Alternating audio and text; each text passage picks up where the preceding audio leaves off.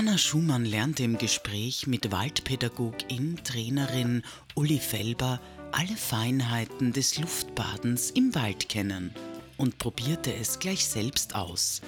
Ein heilsamer Ausflug zwischen die Bäume. Gelesen von Heidi Klug.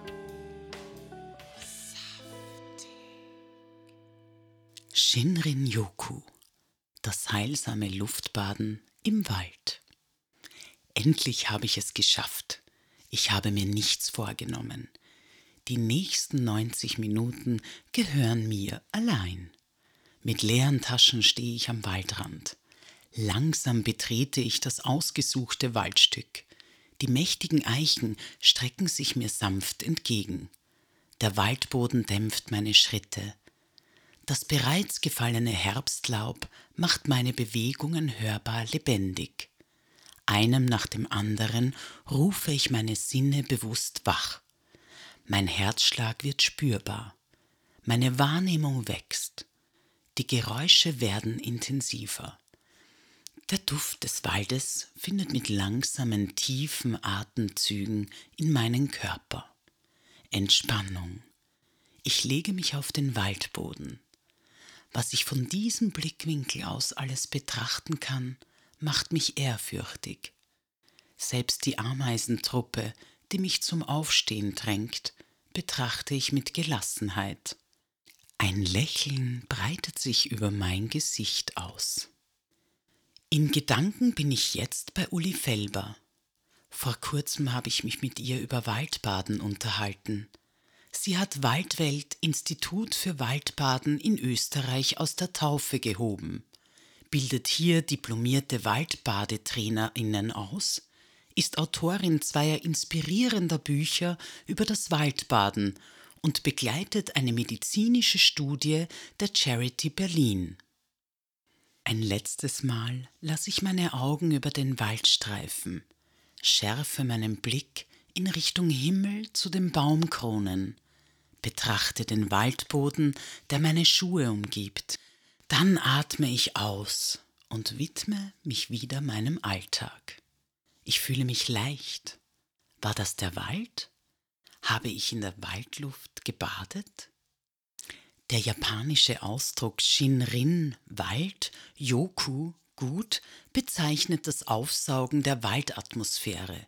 Hierzulande unter dem Begriff Waldbaden bekannt, erfreut sich diese Naturtherapie immer größerer Beliebtheit. Kein Wunder, sehnen wir uns im Strudel der Hektik nach einer inneren Stärke, körperlich wie geistig.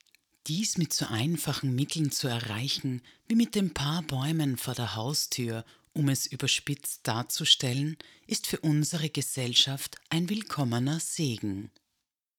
Ein Schritt ins Grüne.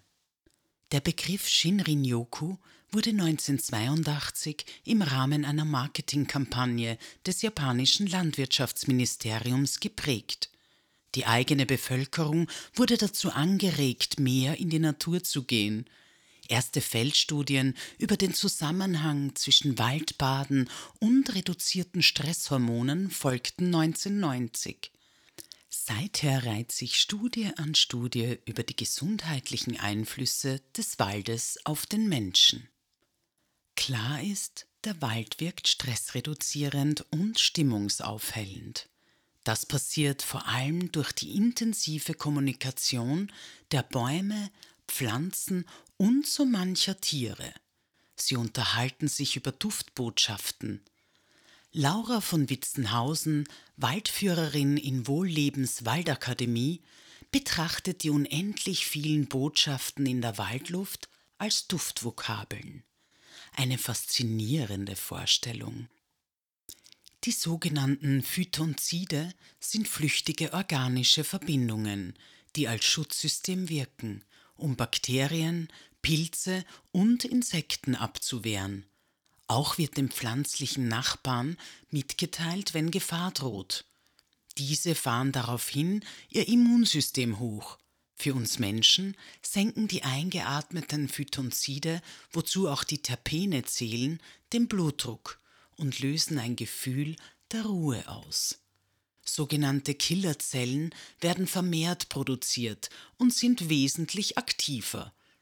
Als unsere körpereigene Gesundheitspolizei wehren sie Krankheitserreger ab und stellen Antikrebsproteine her. Diese positiven Effekte halten nachweislich an.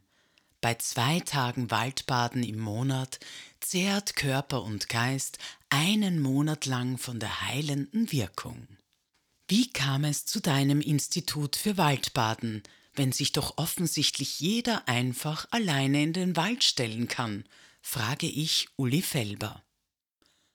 Auf Shinrin-yoku bin ich durch meinen Mann gestoßen. Immer wenn ich ihm von meinen Erlebnissen im Wald erzählt habe, wie ich mich fühle, hat er mich milde belächelt. Er hat geglaubt, das ist jetzt etwas Esoterisches. Er ist Naturwissenschaftler. Das hat mich ein bisschen geärgert.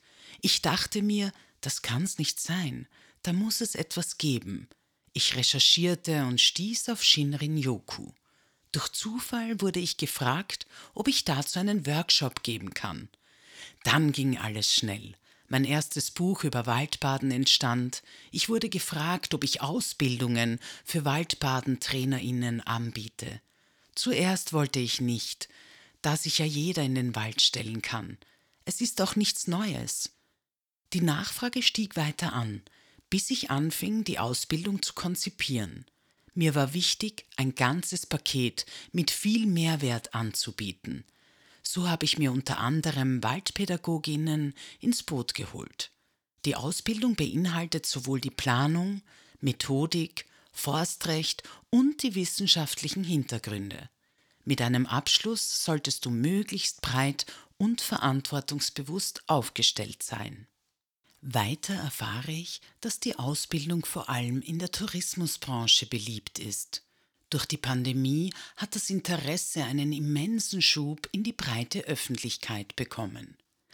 Urlauber nehmen sich das Wissen aus den Waldbadenangeboten des Beherbergungsbetriebs mit und können dies ohne viel Tamtam -Tam zu Hause anwenden. Ich denke an unser Gesundheitssystem. Im Grunde wäre es ein leichtes, das Waldbaden als Präventionsprogramm in Rehabilitation und Kuraufenthalte zu integrieren. Uli erzählt mir, dass es das in manchen Gesundheitszentren bereits gibt. Ob dies von der Kasse in Zukunft verschrieben werden könnte, sieht sie realistisch. Es wäre auf alle Fälle eine Möglichkeit. Dass es unkompliziert umgesetzt wird, bezweifle ich. Auf der einen Seite befindet sich ein Gesundheitsinstitut und auf der anderen ein Waldbesitzer. Das ist nicht automatisch das Gleiche. Dies ist sogar selten. Deutschland setzt bereits einige Schritte in diese Richtung. Die Studie der Charity Berlin ist beispielsweise staatlich gefördert. Hier in Österreich gibt es im Gesundheitszentrum in St. Lambrecht bereits ein Waldbadenangebot. In Niederösterreich wird einiges entwickelt. Ich weiß von vielen Dingen, die hier und da entstehen. Der große Vorteil in Österreich, fast jeder Ort liegt in der Nähe eines Waldstücks. Ich kann mir gut vorstellen, dass dies in Verbindung mit den Waldbesitzern eine in allen Belangen gewinnbringende Kooperation werden kann. Der Veranstalter des Waldbadens übernimmt die Haftung, der Waldbesitzer nimmt etwas ein, Zumal braucht man zum Waldbaden keine Utensilien, sprich der Wald bleibt unverändert. Eine Anregung, die es hoffentlich in die Überlegungen unserer gesundheitlichen Zukunft schafft. Wie einfach könnte es sein. Doch zurück zum Waldbaden an sich. Wie sieht der ideale Wald dafür in der Praxis aus? Es gibt Definitionen, wie ein Urwald aussieht, was ein Heilwald ist. Grundsätzlich sollte eine Abwesenheit von Lärm und Schmutz bestehen. Der Wald soll begehbar sein, mit einer lockeren Standdichte sowie gut gepflegt.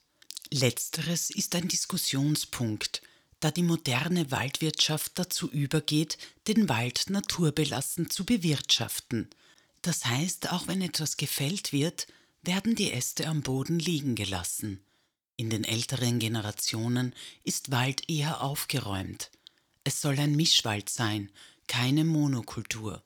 Auch wenn Nadelholzplantagen möglicherweise mehr Terpene ausströmen als ein Mischwald, zählt in erster Linie das Wohlgefühl. Das tritt in einer dunklen Fichtenplantage meist nicht ein. Wenn das Wohlgefühl da ist, dann erst kann ich mich entspannen. Wenn ich mich entspannen kann, dann wird das Immunsystem aktiv. Das ist die Essenz von Waldbaden. Ein Erlebnis hatte ich erst kürzlich auf über 1000 Meter, wo vor allem Nadelbäume stehen. Wir waren in einem sehr berührenden Wald.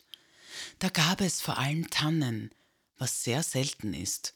Der Bauer hat dort eine sehr achtsame Waldwirtschaft. Er schlägert nur im Winter mit seinen Freunden, das ganz ohne schweres Gerät.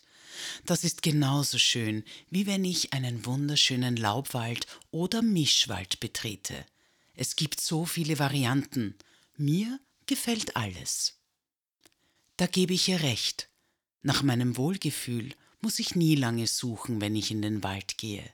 Waldbaden ist kein üblicher Spaziergang oder gar eine Wanderung, es ist das Dahinschlendern ohne Absicht, das Treibenlassen im Walddunst, tiefes Einatmen, beobachten, fühlen, schmecken.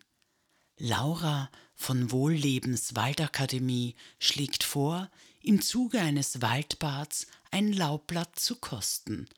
Ob dies wohl auch prompt an die Nachbarbäume per Eilboten Duftstoff kommuniziert wird? Mir gefällt diese Vorstellung. Es wird Zeit für das nächste Waldbad. Uli Felber konzipiert und begleitet die Studie der Charity Berlin gemeinsam mit einer Kollegin.